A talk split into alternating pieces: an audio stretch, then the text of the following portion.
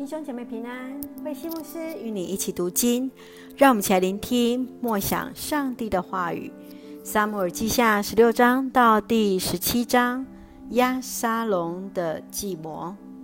在十六章当中，我们看见大卫王是一个有度量的领袖，他善待约拿单的儿子米非波设。在十七章，我们看见大卫的爱将户筛听从了大卫的建议。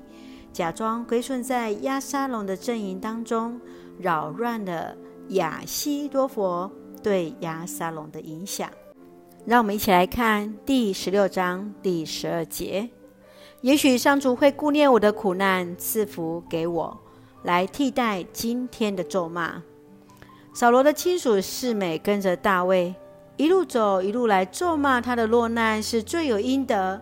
更向大卫和他的臣仆来丢石头，而当大卫的将军亚比筛想杀示美时，大卫反倒是反省这咒骂是出自于上帝，他只有恳求上帝的怜悯，原谅示美。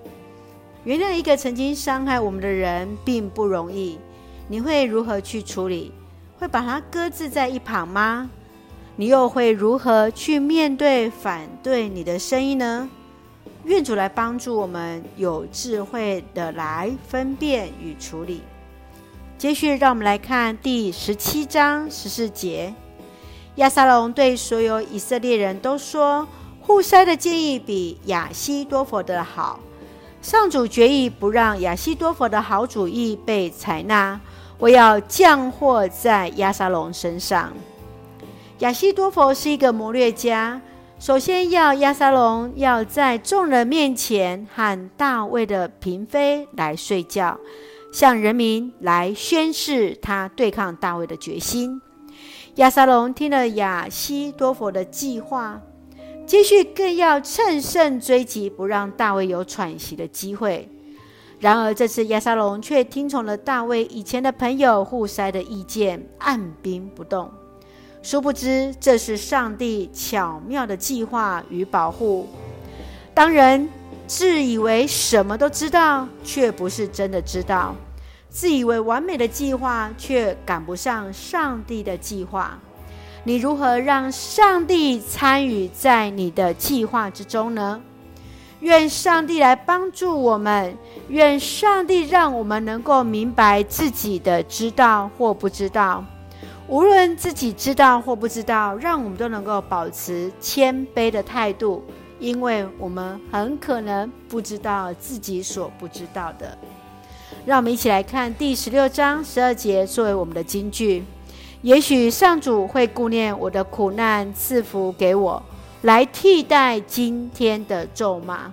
是的，让我们无论得时或不得时，总要回到神的面前，愿主来带领我们。让我们一起用这段经文作为我们的祷告。亲爱的天父上帝，感谢上帝时刻与我们同在，赐下所需要的一切的恩典。鉴察人心的上帝，我们在暗中所犯的错，都必在你的面前显露。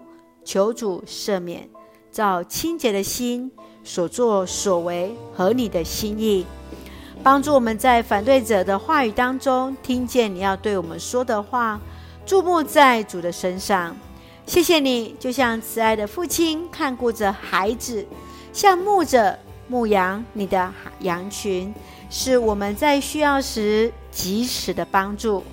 赐福在我们所爱的教会与弟兄姐妹，身体健壮，灵魂兴盛，恩待保守我们所爱的国家，我们的台湾与执政掌权者，满有主的同在。